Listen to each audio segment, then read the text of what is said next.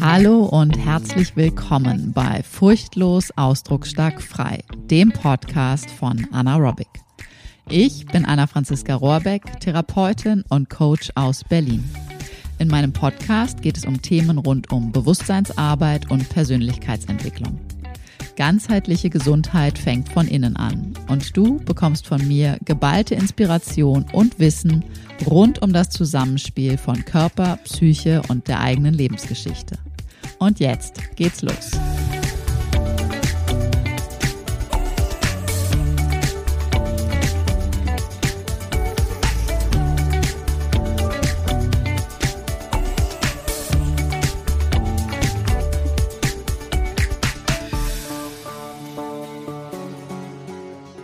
Hallo und herzlich willkommen zu dieser neuen Folge. Und heute bin ich nicht alleine und ich freue mich sehr, weil Britta Kimpel ist bei mir. Britta ist Diplompsychologin und Expertin für Embodiment und das Nervensystem.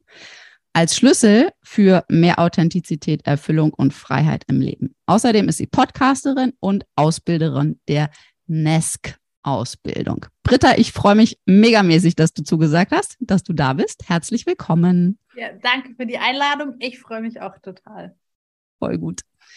Und ich möchte mit, ähm, eigentlich möchte ich mit zwei Fragen gleichzeitig einsteigen. Das funktioniert nur leider nicht so richtig. Sehr gut. Deswegen möchte ich als allererstes gerne von dir wissen, wie du, das interessiert mich ganz, ganz persönlich, nicht nur für die Community, sondern mich vor allen Dingen persönlich, ähm, wie du zum Nervensystem gekommen bist. Also physiologisch hast du es, das ist schon klar. Ja. Aber weil, also ich frage so ein bisschen aus dem Hintergrund, weil du bist Diplompsychologin und in meiner Klischeewelt, und ich gebe es offen zu, das ist äh, meine innere Klischeewelt, kenne ich bei PsychologInnen viel Verhaltenstherapie, tiefenpsychologisch fundierte Gesprächstherapie, Psychoanalyse. Das sind so die klassischen Standards, die so in der Therapeutinnenwelt irgendwie sind. Wie bist du also zum Nervensystem gekommen, dass du auf dieser Ebene wirkst?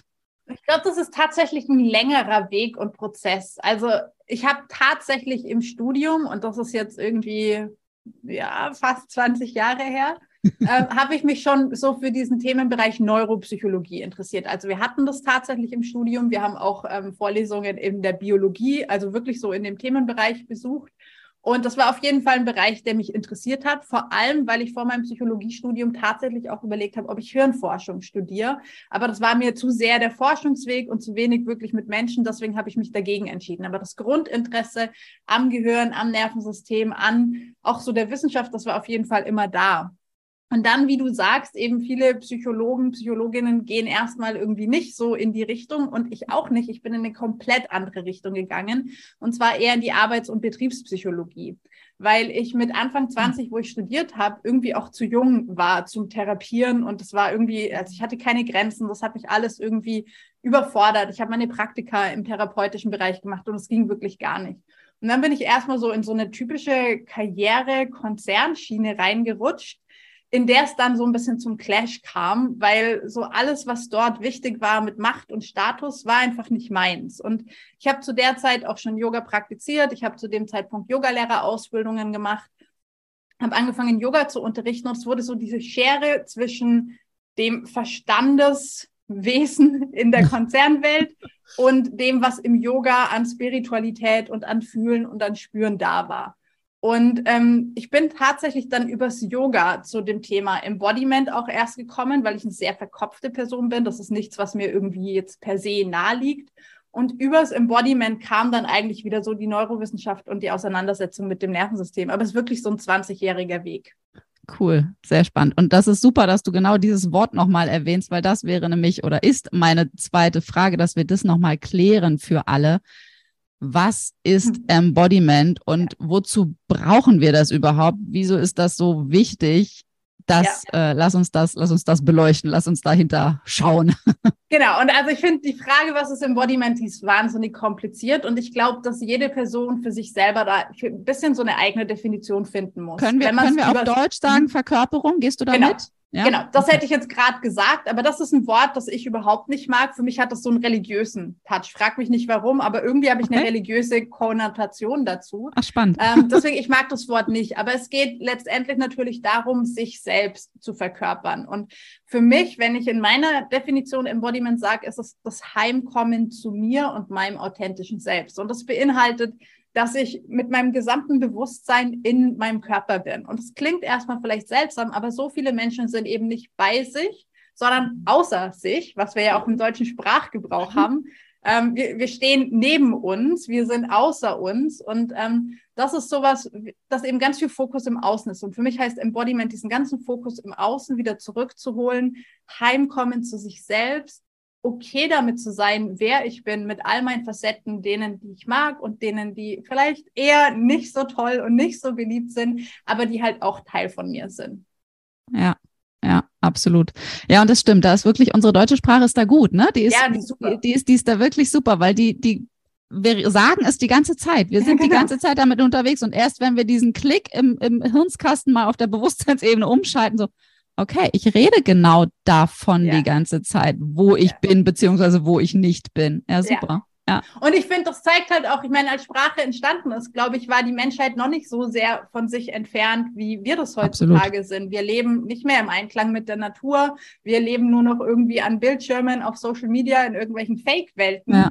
Und wir sind halt nicht mehr so besonders arg mit uns verbunden. Und deswegen finde ich tatsächlich, wenn man so die Sprache und wirklich gerade so alte Formulierungen oder Phrasen sich anschaut, die sind fantastisch. Ja, ja, absolut, absolut. Da kann man, da kann man sich selber rein über die Sprache nochmal selber zusätzlich neu äh, ergründen, sozusagen. Ja, ja.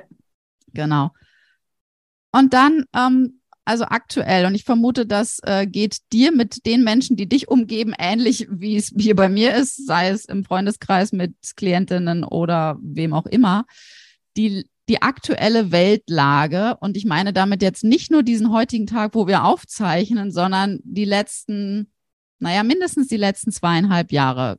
Stichwort Corona, Stichwort Ukraine, Russland, Stichwort Wirtschaft und so weiter und so fort, ist, ich finde, also es fing mit Corona wirklich schon an, so für mich so dieses ja, letztendlich ist es für mich so ein Brennglas, was so aufzeigt bei uns allen in unterschiedlicher Form, wie gut wir schon mit, ähm, ich arbeite auch viel so mit, mit der Schattenarbeit und so, ne, wie, wie, wie gut wir unsere, unsere Schattenthemen, also sprich all das, was in unserem Unterbewusstsein, noch nicht Bewusstsein, wie ich es auch ganz gerne mal so ein bisschen unfachlich nenne, ähm, so liegt und halt diese Arbeit mit unserem Nervensystem und unserer ganzen Regulierungsfähigkeit etc. Ja was wir schon getan haben, was wir noch nicht getan haben und wo noch Luft nach oben sozusagen ist. Erlebst du das? Oder nee, ich frage, ich frage, ja. Ich, ja, erlebst du es auch so genau? Und was, was würdest du aktuell sagen? Was ist so da, was ist das, was dir am meisten begegnet? Kannst du das, kann man das, kannst du das benennen? Kannst du das für dich benennen? Was ist so, also an welchem, nennen wir es mal Symptom sozusagen, ja. begegnet es dir am meisten? Also ich würde sagen, tatsächlich in sehr viel Schwarz-Weiß-Denken, wo ich das Gefühl habe, dass noch vor zweieinhalb Jahren waren so, da, da gab es mehr Mitte, da gab es mehr irgendwie, was wir auch mal stehen lassen konnten. Und ich finde, wenn wir uns die letzten zweieinhalb Jahre anschauen, und ich spreche tatsächlich immer so von der globalen Nervensystemenergie, die hat sich extrem Richtung Kampf oder Flucht verschoben, mhm. ähm, also hin zu einer extrem hohen äh, Sympathikusaktivität, die einfach begründet ist in der Unsicherheit. Ich meine, wir leben in einer Zeit, die wir so noch nie erlebt haben. Noch keiner von uns hatte eine globale Pandemie. Die meisten von uns hatten noch keinen Krieg, den sie live miterlebt, oder was heißt live, aber in relativer Nähe ja, erlebt ja, haben. Ja. Und ähm, klar, die Wirtschaft tut jetzt noch ihren ähm, Faktor obendrauf. Und das kreiert einfach wahnsinnig viel Unsicherheit im Außen. Und jede Unsicherheit im Außen stellt fürs Nervensystem erstmal eine Gefahr dar. Und bei Gefahr reagiert das Nervensystem mit Kampf oder Flucht. Und das ist eben das, was ich sehe, so in diesen extrem verhärteten Fronten. Also bist du nicht für mhm. mich und hast du nicht die gleiche Meinung, sind wir gerade Feinde. Ich meine, es ging so weit, dass während Corona Beziehungen auseinandergegangen sind, mhm. weil die Impfdiskussion nicht irgendwie einheitlich geklärt werden konnte, wo ich so das Gefühl habe, früher konnte man sich besser einfach sein lassen. Ja. Und das ist jetzt heutzutage so ein bisschen schwieriger geworden. Und das ist für mich so das absolute Hauptsymptom. Ja. Und dann natürlich das Gegeneinander ist jetzt halt nochmal in einer ganz anderen Extreme ähm, eben auch ein bisschen weiter östlich von Europa zu mhm. sehen. Und ja. ja. Ja, absolut, absolut. Ja, wenn, und genau, und da kommen wir zu diesem Punkt, ähm, der mit meiner nächsten Frage äh, dann wieder ganz gut zusammengeht. Von wegen, wo wir stecken bleiben, ne? Dann in welchen Momenten oder nennen wir es mal Zuständen unseres Nervensystems. Und zwar, ähm, ich habe kürzlich eine deiner Podcast-Folgen gehört und ich musste so laut lachen, weil ich fand es einfach nur gut. Und zwar diese Idee, und das kenne ich von meinen Klientinnen durchaus auch, jemand mit einem regulierten Nervensystem ist einfach grundsätzlich nur noch entspannt und glücklich und einfach immer nur gut drauf. Richtig?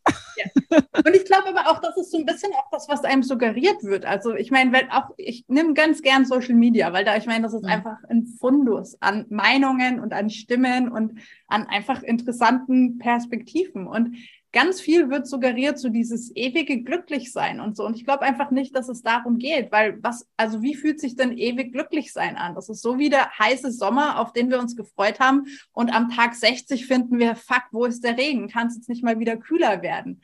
Und ich glaube, dass es mit Glücklichsein das Gleiche ist. Und für mich geht es um was ganz anderes nicht dieses permanente Hoch oder nicht dieses permanente Entspanntsein, sondern irgendwie flexibel auf das reagieren können, was uns im Alltag begegnet. Und wenn uns im Alltag was begegnet, was echt, und ich hoffe, man darf das in deinem Podcast sagen, was wirklich scheiße ist. Absolut, du darfst hier Fuck, Scheiße, alles sagen. Perfekt, das wäre auch schon rausgerutscht. Aber wenn wirklich irgendwas ist, was richtig scheiße ist, dann wäre es doch irgendwie total daneben, jetzt mit einem glücklichen Grinsen da durchzugehen, weil ich über den Dingen stehe. Und das ist viel angemessener zu sagen, nee, und das ist jetzt richtig scheiße und mir geht's hier nicht gut, aber ich kann okay damit sein, dass es mir nicht ja. gut geht. Und ich finde dieses okay damit sein, das ist für mich der Schlüssel. Und das heißt nicht, dass ich immer entspannt bin und vor allem jetzt mit einem regulierten Nervensystem, äh, wenn man meine Grenzen überschreitet und ich irgendwie entspannt bin, ist es auch nicht angemessen. Dann ist es auch völlig richtig und gut für mich zu sagen, Entschuldigung, bis hierhin und nicht weiter. Und das muss ja. kein Angriff sein, das kann total in einer neutralen Energie kommen. Aber dieses Fluktuieren durch verschiedene Zustände ist so wichtig. Nennt sich Leben, oder?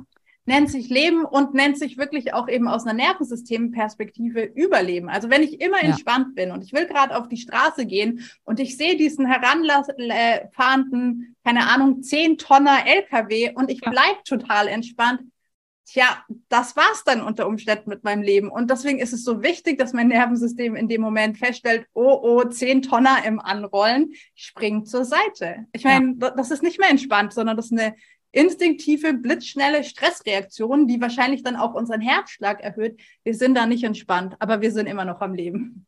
Genau. Und wichtig ist ja genau dann der Punkt, wenn der Tonner da, der 10 Tonner vorbeigefahren ist und äh, die Ampel auf grün ist und die Straße wieder frei ist für mich als Fußgängerin oder Fahrradfahrerin oder whatever, dass dann mein Nervensystem wieder mitbekommt, okay, ich kann jetzt wieder von meinem Alarmzustand die Kurve kriegen ja. und wieder mich darauf besinnen, dass ich gerade verabredet bin mit der besten Freundin zum Kaffee trinken, so ungefähr, ja. ne?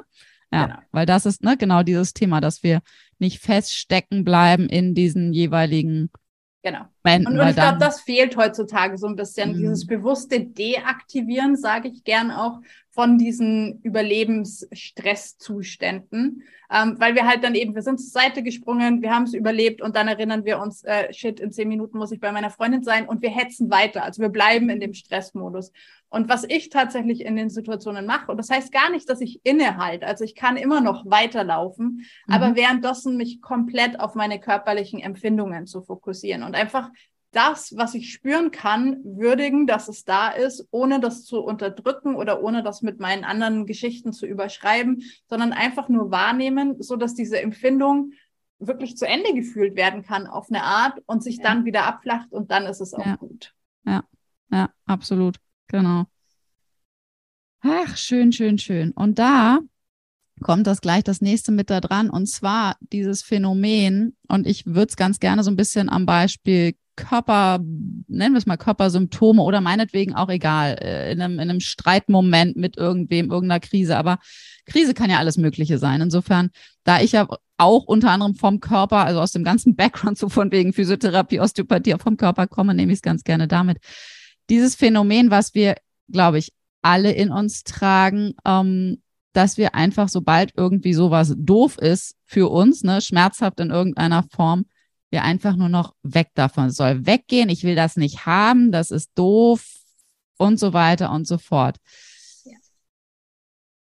Ist ja meistens genau kontraproduktiv. Was ist dein, was ist dein Weg von und ich aus der systemischen Sicht dein Weg von und das hinzu Phänomen? Wo, wo stehst du da? Wie kannst du es vom Nervensystem her für uns nochmal beleuchten? Ja, also vom Nervensystem, wenn wir mal damit anfangen, ist es auch verständlich, dass dieses Weg von da ist. Und letztendlich, das ist auch eine Fluchtreaktion. Also das heißt auch, dass einfach unser Stresslevel sehr hoch ist. Das heißt, das, was uns da begegnet, egal ob es körperliche Schmerzen sind oder du hast es jetzt angesprochen, Konflikte und so weiter, das, was uns da begegnet, da hat unser Nervensystem das Gefühl, das kann ich nicht mehr handeln und das überfordert mich. Und wann immer das Nervensystem in eine Überforderung geht, eben und so dieser Stresspegel steigt, kommen automatisiert, und deswegen heißt das auch autonomes Nervensystem, also es passiert vollkommen autonom, diese Kampf- oder Fluchtreaktionen. Und eine Flucht ist es halt auch, ähm, anstatt den Schmerz zu spüren, eine Schmerztablette einzuwerfen oder anstatt irgendwie die innere Leere einfach mal bewusst wahrzunehmen, die innere, innere Leere mit Essen zu füllen oder was halt so mhm. unsere Mechanismen sind. Aber letztendlich ist das einfach schon ein Anzeichen dafür, dass im Nervensystem Stress ist. Das hilft uns noch nicht unbedingt, das anders zu machen. Und ich sage immer, das ist so ein bisschen so ein Henne-Ei-Problem der Nervensystemregulation, weil die, die das gestresste Nervensystem haben, die am meisten davon profitieren würden, wenn sie sich wieder mehr regulieren, für die ist es am schwersten, diese Regulationstechniken zu machen, weil der Impuls zur Flucht oder das zu bekämpfen eben am größten ist. Ja. Und deswegen finde ich, ist es total wichtig, dass bei der Nervensystemarbeit die Tools super simpel sind was auch ein bisschen perfide ist, weil die gestressten Leute oft denken, es muss komplex sein, dass es ja, wirkt. Genau, also deswegen, genau. die reden das dann klein, sagen, ah, das ist ja nur so ein bisschen hinspüren, das bringt ja gar nichts, das ist dann eine gute Ausrede, um es nicht zu machen, auch wieder ja. zu fliehen. Aber einfach, dass es nicht noch zusätzlich überfordert. Und für mich eben ist wirklich so dieses Ankommen im jetzigen Moment, also super präsent zu werden, ist total wichtig und halt wirklich Empfindungen Raum zu geben und auch da nicht mit einer verbissenen Kampfhaltung, oh, da ist der Schmerz und ich gehe jetzt da rein und ich spüre den und ich halte ihn kaum noch aus und ich bleib drin und ich spüre weiter rein, sondern ich sehe es immer so ein bisschen wie ein Muskeltraining. Wenn ich jetzt meinen Bizeps anfangen wollte zu trainieren, dann kann ich auch nicht gerade eine 100 Kilo Hantel halten, sondern nicht? dann schaffe hm, ich glaube nicht.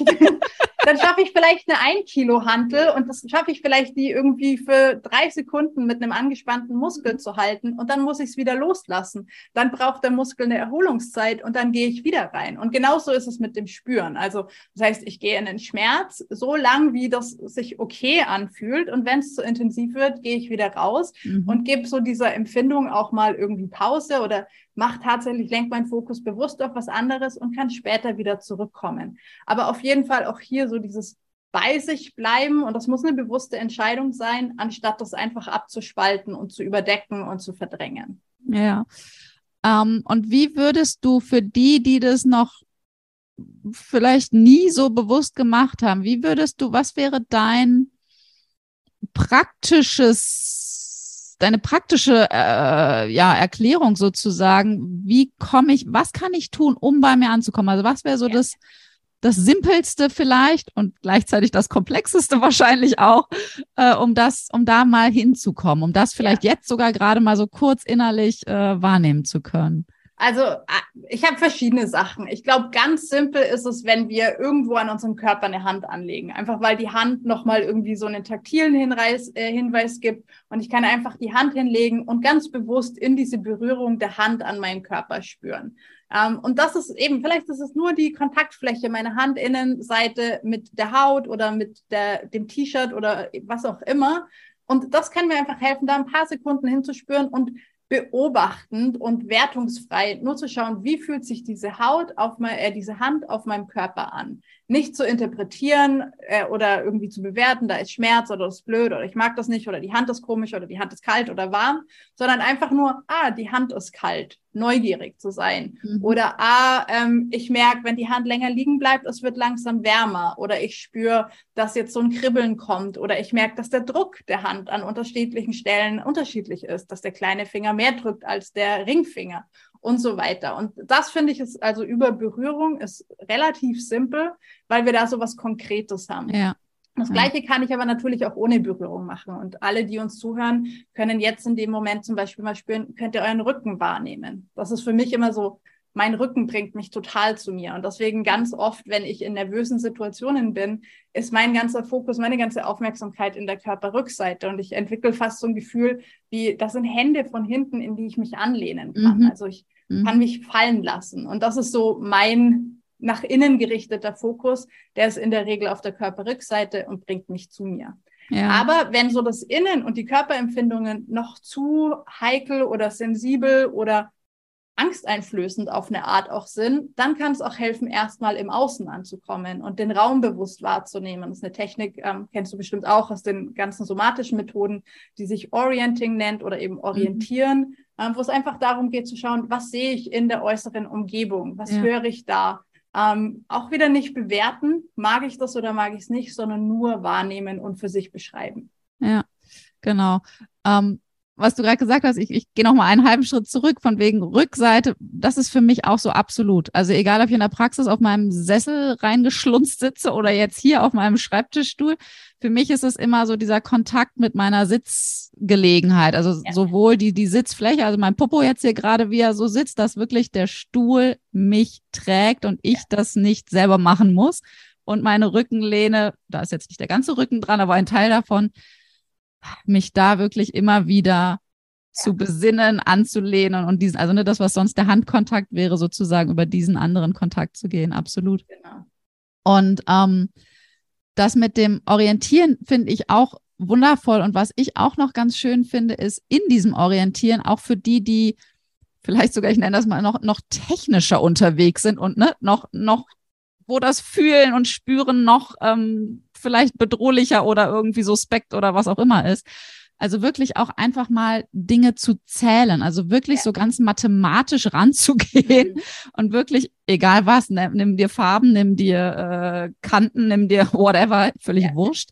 Zähl einfach mal rum und ne, guck, was ja. du alles überhaupt, wie dein Zimmer, wo du gerade so bist, so aussiehst, was da eigentlich so los ist, ob du das jemals wahrgenommen hast vorher. Ja.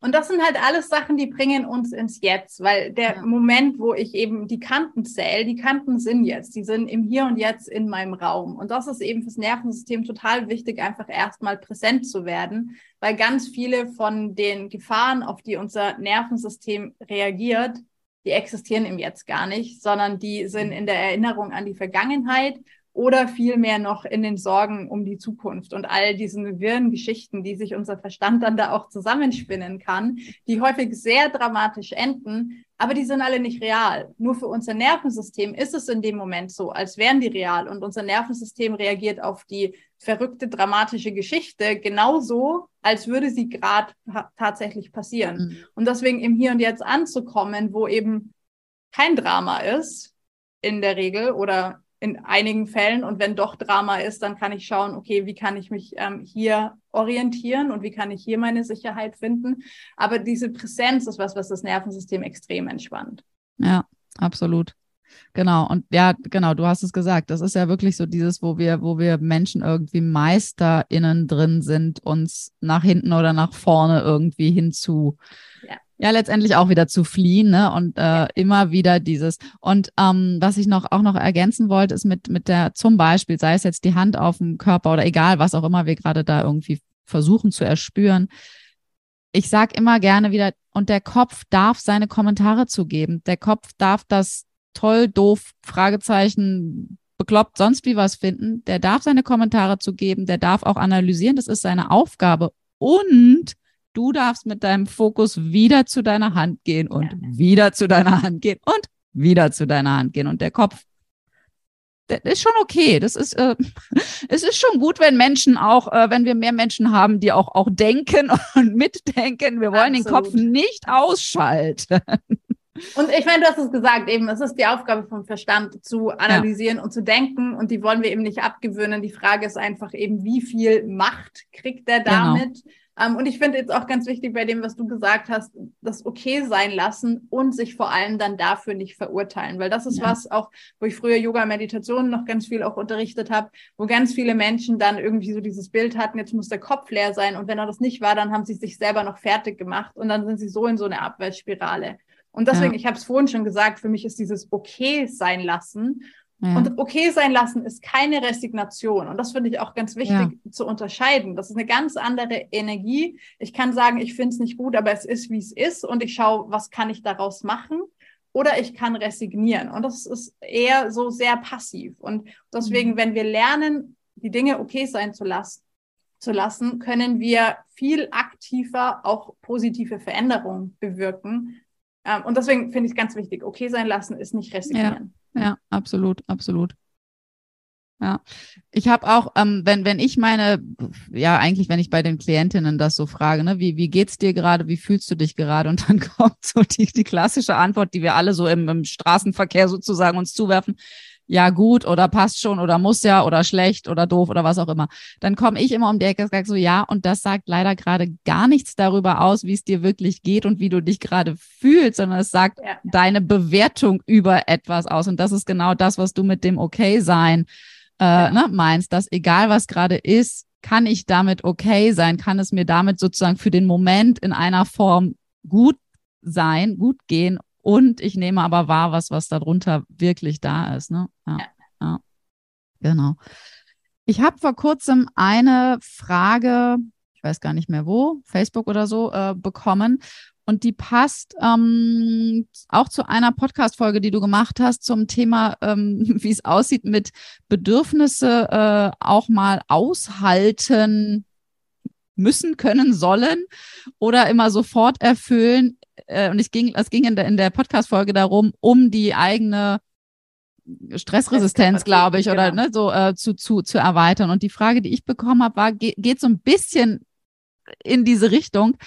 Ähm, es ging in der Frage darum, dass wenn wir Dinge tun wollen, die uns ein bisschen herausfordern, die ein bisschen in Richtung außerhalb unserer Komfortzone sind, keine Ahnung, dass wir meinetwegen ähm, zu irgendeiner Geburtstagsfeier eingeladen sind und wir die Menschen, die da sind, grundsätzlich vielleicht mögen, aber da sind dann auch fremde Menschen und irgendwie so große Gruppen ist vielleicht auch nicht so ganz so meins und dann bekomme ich prompt irgendwie, keine Ahnung, die Erkältung, den Durchfall oder sonst irgendwas, damit ich bloß nicht dahin gehen kann. Und das kann man ja, äh, es gibt ja tausend Beispiele, das, jeder kennt da wahrscheinlich irgendwie was aus seinem eigenen Leben. Ähm, und die Frage war so, was, ne, was soll ich dann tun? Soll ich dann trotzdem hingehen, um nicht immer wieder dieses alte Muster zu bespielen? Mhm. Oder gebe ich dem nach? Und ich finde, das trifft so ein bisschen diesen Punkt mit Bedürfnissen. Ja. Und was, wo, wo komme ich in meine Erweiterung und wo gehe ich letztendlich doch wieder in die Vermeidung? Wie, wie ist ja. deine Sicht dazu? Und ich weiß, die Frage ist komplex mhm. und wir brauchen jetzt keine fünf Stunden dazu, aber genau. nur mal so der erste, ja. der erste Glimpse da rein, so.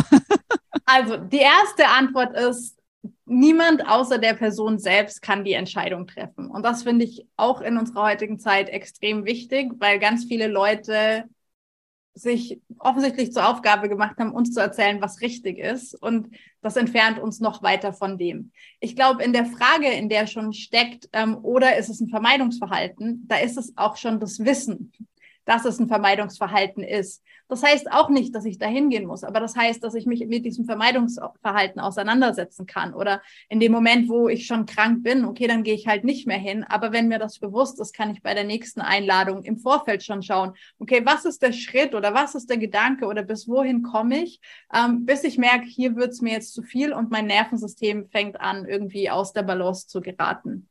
Ähm, das, was ich in meiner Podcast-Episode, was du gesagt hast, ähm, gesagt habe, ist, da bin ich ja auf das Stresstoleranzfenster eingegangen, wo es eben darum geht, was ist der Bereich, eigentlich unsere Komfortzone, in, in dem wir uns gut regulieren können, in dem wir auf Herausforderungen gut und angemessen reagieren können, wo wir aber immer wieder zurück in eine Balance finden. Und es gibt eben Situationen, die sind außerhalb dieser Stresstoleranz und das sind die Sachen, die uns dann überfordern. Und der Punkt ist, dass wir unsere Komfortzone nur ausdehnen können, wenn wir uns in der Komfortzone befinden. Ich kann nur von innen quasi mit den Händen die Wände immer ein bisschen nach außen schieben. Wenn ich schon weit außerhalb meiner Komfortzone bin, und wir haben es vorhin angesprochen, in den letzten zweieinhalb Jahren sind ganz viele außerhalb dieser Toleranzgrenzen und unser Stresslevel ist zu hoch, und wir geben dann so Empfehlungen, die grundsätzlich gut und sinnvoll sind, aber die für eine gestresste Person noch mehr Stress auslösen, dann bringt es die einfach noch weiter von ihrer Toleranzgrenze weg. Und deswegen finde ich, es ist, man muss es immer differenziert anschauen. Eine mhm. total entspannte und ähm, regulierte Person, die gut bei sich ist, fantastisch, mach Dinge, die dein Nervensystem herausfordern, so dass dein Nervensystem auch in diesen neuen Situationen lernt, hey, das geht auch und ich bin hier auch sicher, einfach um diese Grenzen zu erweitern. Wenn du aber schon per se auf Anschlag läufst und irgendwie überfordert bist, dann fordert dein Nervensystem nicht noch mit zusätzlichen Stressoren raus, sondern nimm dir erstmal Zeit, wieder in die Mitte deiner Regulation, deiner Grenzen zu kommen, dein Nervensystem in Balance zu bringen und schieb dann langsam von innen die Grenzen nach außen. Ja. Okay, du, und du sagst, genau, du, du sagst, du sagst die Grenzen von innen nach außen schieben. Bei mir ist es immer dieses Bild, habe ich neulich gerade wieder einer Klientin aufgezeichnet, dass ähm, es nicht darum geht, aus dieser Komfortzone rauszuspringen und irgendwie so, so einen Sprung über 3000 Meter da irgendwie hinlegen ja. zu wollen, sondern in der Komfortzone zu stehen und mal die eine Fußspitze rauszuhalten und mal die eine Hand und vielleicht auch zwei Hände und einen Fuß, aber der eine Fuß ist mindestens noch mit drin ja. in der Komfortzone, damit dieses Ganze, okay, warte mal, lass uns mal austesten. Wie fühlt sich das da an? Kann ich da einen Moment bleiben? Kann ja. ich das einen Moment halten? Wird's mir ein bisschen komisch? Ich habe den Fuß aber noch drin in der Komfortzone und ich kann mich auch wieder einen Moment zurückziehen und also dieses Pendeln sozusagen, ne? Das, das genau. war so mein, mein Bild davon. Ja. ja. Und ich meine, das ist letztendlich das Gleiche. Also ich glaube, wir sind uns super einig darin, dass dieses Spring einfach Harakiri-mäßig nach draußen und schau, was passiert, in den seltensten Fällen das Richtige ja. ist. Und was ich einfach erlebe, ist, je sicherer wir uns fühlen und je größer diese Toleranzzone für uns schon geworden ist, desto größer werden diese Schritte auch nach außen, aus der Komfortzone mal raus, eben ein Fuß noch drin, aber ich kann jetzt statt irgendwie ein 10 Zentimeter Schrittchen nach draußen zu wagen, kann ich jetzt einen 1 Meter Schritt nach draußen mhm. wagen, einfach weil so diese Grundsicherheit viel größer ist. Ja. Aber am Anfang wirklich, ist, Nervensystemarbeit ist so sanft und so subtil und so klein und das frustriert manche, weil es dauert dann halt so lang. Aber es dauert halt noch länger, wenn ich irgendwie die drei Kilometer rausspringe, dann zerhaut's mich total, weil es war einfach viel zu viel. Dann brauche ich noch mal ein halbes Jahr, um wieder zurück in die Grenze zu kommen, um dann von vorne anzufangen. Es braucht mhm. noch länger. Ja, das stimmt. Und genau, so wie du sagst, ist, also dass das Wesentliche dabei ist, glaube ich, immer dieses dass wir schon so weit sind, dass wir uns selber wirklich gut kennen und wahrnehmen können und wirklich schon auch gut mitbekommen, okay, warte mal, in welchem Feld bewege ich mich denn mit mir selber gerade? Ist das gerade mein, meine alte Struktur, mein altes Muster, wo ich schön immer wieder auf den Vermeidungspfad sozusagen abdrift und mir das schön dann schön reden kann von wegen, auch naja, ich soll ja nicht so weit und nicht so doll und ja, das, äh, Menschen sind ja manchmal auch ein bisschen bequem an mancher Stelle. Ähm, und ich kann es ganz persönlich aus meiner Geschichte sagen. Ich weiß noch, wie ich damals, als ich noch angestellt ha äh, gearbeitet habe, ähm, mit schlimmsten Ängsten und Panikattacken unterwegs gewesen bin und vor allen Dingen immer morgens. Es war mir einfach immer zu früh und mein Nervensystem war komplett Hilfe der Tag. Ja. Ähm, und ich bin dann weil ich bin ja eine brave Preußin auch, äh, ich bin dann immer arbeiten gegangen. Das war für mich aber mein Gewinn, weil wenn ja. ich zu Hause geblieben wäre und es gab mal den einen oder anderen Tag, super selten, aber es gab ihn, das hat es mir noch schlimmer gemacht, weil die ja. Schwelle wurde noch größer. Und dann war ich, dann war ich am Arsch, wenn ich das mal so ja. sagen darf.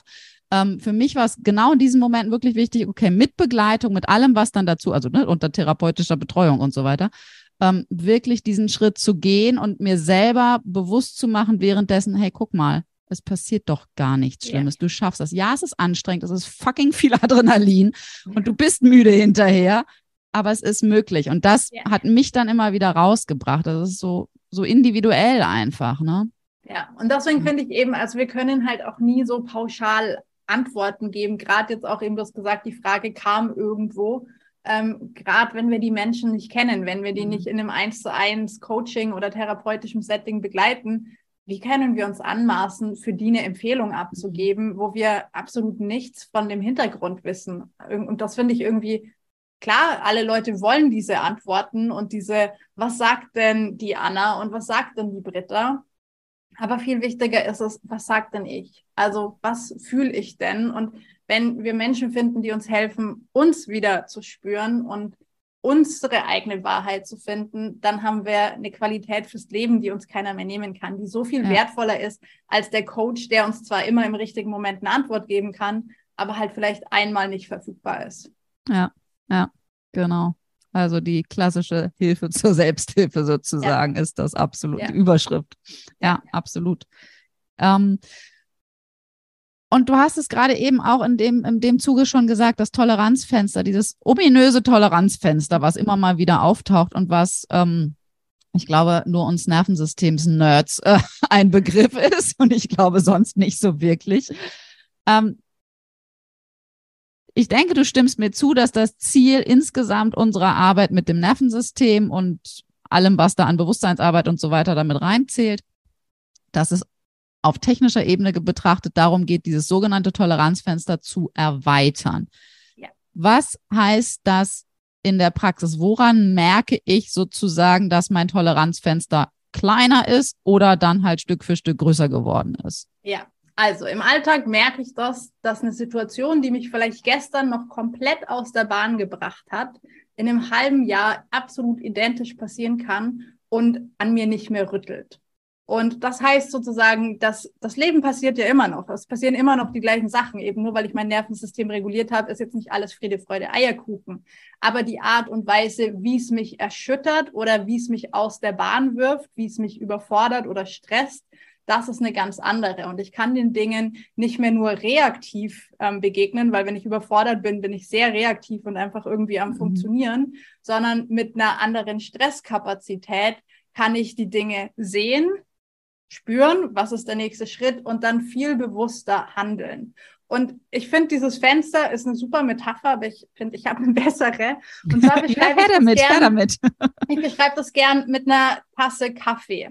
Wenn wir sozusagen, unser Körper ist die Tasse. Und wenn ich eine Tasse mit 200 Milliliter Fassungsvermögen habe und Kaffee an sich ist der Stress und ich kipp hier halt 200 Milliliter Kaffee rein und die Tasse ist randvoll. Dann braucht's auch hier, tolle deutsche Sprache, braucht's nur noch den einen Tropfen, der das Fass zum mhm. Überlaufen bringt. Und alles, was sich in mir angestaut hat, schwappt aus mir raus. Und wenn du schon mal versucht hast, mit einer 200 Milliliter Tasse, die mit 200 Milliliter Kaffee gefüllt ist, entspannt die Straße entlang zu gehen, das ist ziemlich anstrengend, weil du musst immer auf der Hut sein, dass dich niemand anrempelt und dass der Kaffee nicht überschwappt. Und wirklich die kleinste Erschütterung oder der kleinste nächste Tropfen bringt eben alles zum Ausbruch.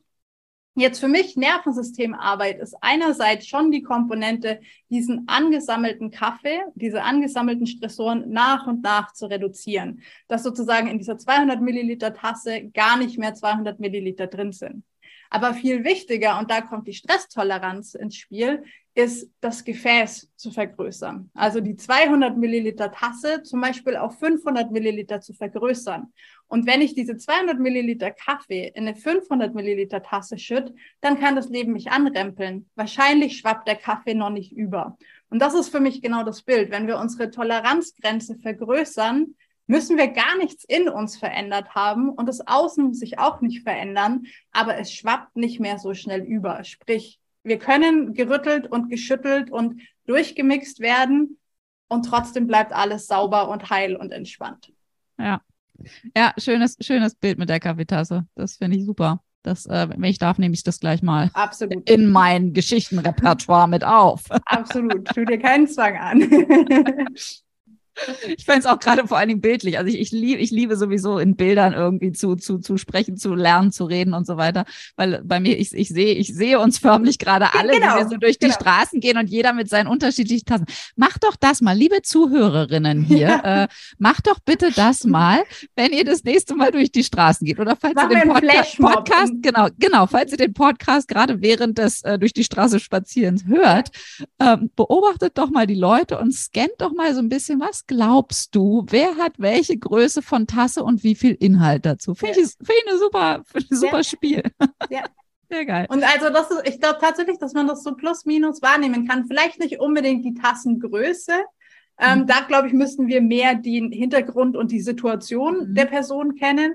Aber einfach, wie voll ist die Tasse, kann man, mhm. glaube ich, an Menschen ja. gut braucht man, ähm, braucht man sich, Ja, absolut. Braucht man sich nur mal an der Supermarktkasse ein bisschen keine Ahnung, zu nah oder was auch immer, den Wagen aus Versehen in die Hacken oder keine Ahnung, ja. kommt sofort ein Boom. Ja. Rückwärts Und oder ich finde aber auch die Supermarktkasse ist super als Beispiel, weil die zeigt uns auch, dass unsere Tasse jeden Tag anders groß ist.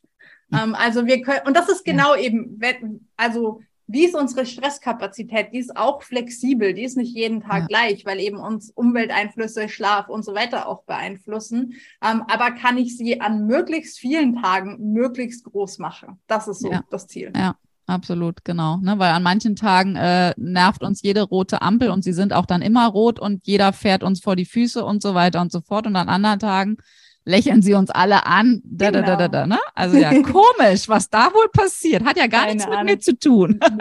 Nee. Wundervoll. Ja. Und ähm, damit möchte ich nochmal zum, zum Abschluss nochmal da einhaken, wo wir ganz zu Anfang waren, von wegen der Weltlage. Weil wenn wir genau dieses haben, ne, wenn wir daran täglich arbeiten, und da komme ich mit einer Frage noch um die Ecke, täglich arbeiten, um unsere Tasse zu vergrößern, um den Inhalt dieser Tasse etwas zu reduzieren, damit das Verhältnis immer besser wird. Ähm, ja, wie ich gerade sage, ne, ist es wirklich dieses tägliche sich mit sich selber zu verbinden und daran zu arbeiten auf eine Art und Weise.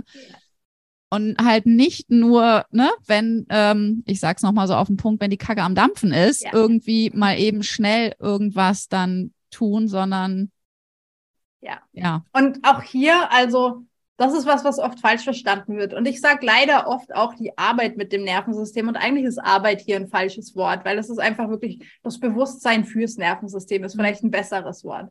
Ähm, und ja, das braucht es täglich. Und je mehr wir sozusagen unser Bewusstsein für diese inneren Empfindungen jeden Tag in kleinen Alltagsmomenten und alle, die zuhören, jetzt genau in dem Moment einfach mal hinspüren. Je öfter wir das durch den Tag machen, desto schneller und besser vergrößert sich diese Tasse.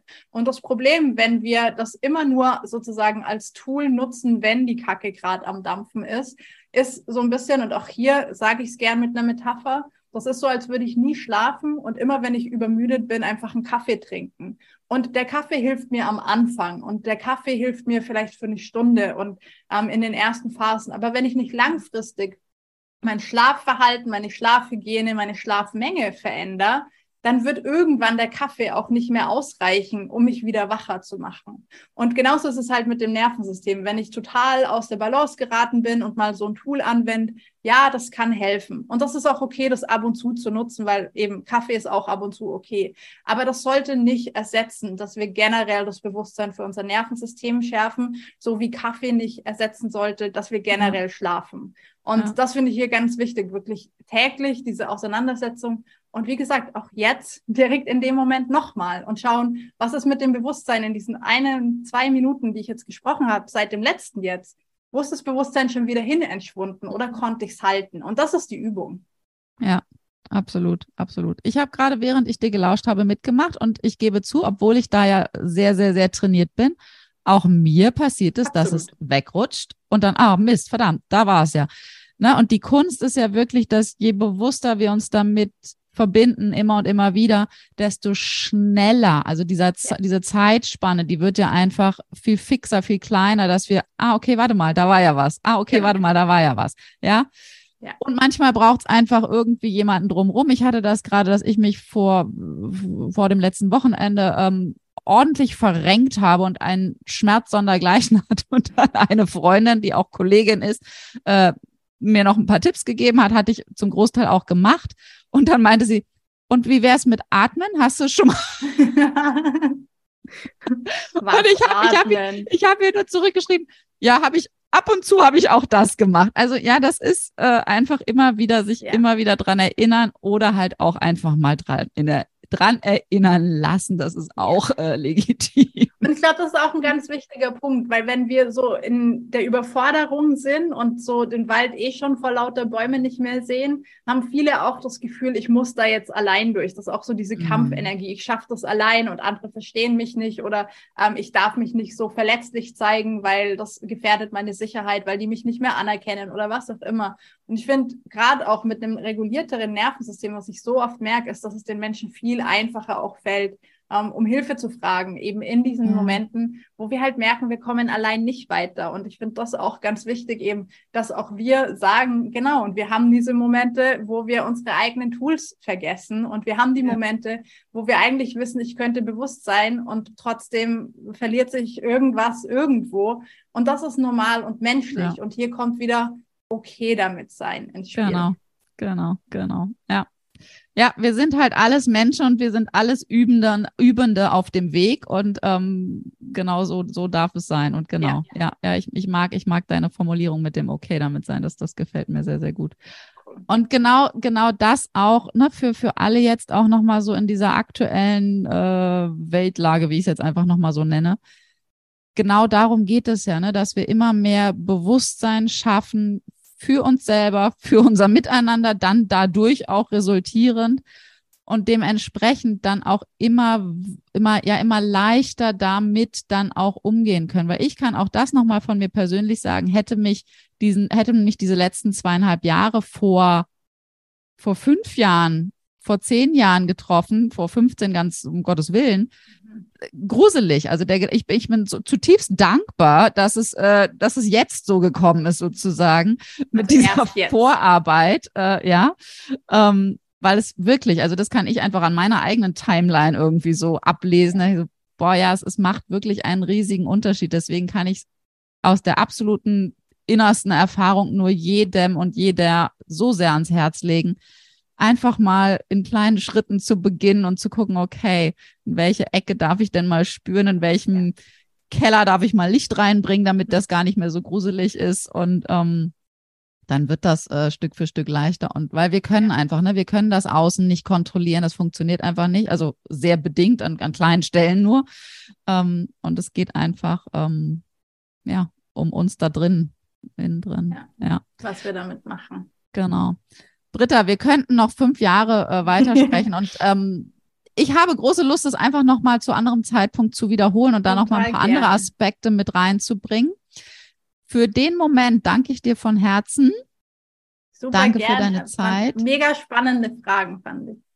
Voll schön. Und danke da draußen fürs Zuhören und, und mit reinspüren genau mit reinspielen. Auch jetzt gerne nochmal, bevor genau. ich jetzt gleich die Aufnahme stoppe.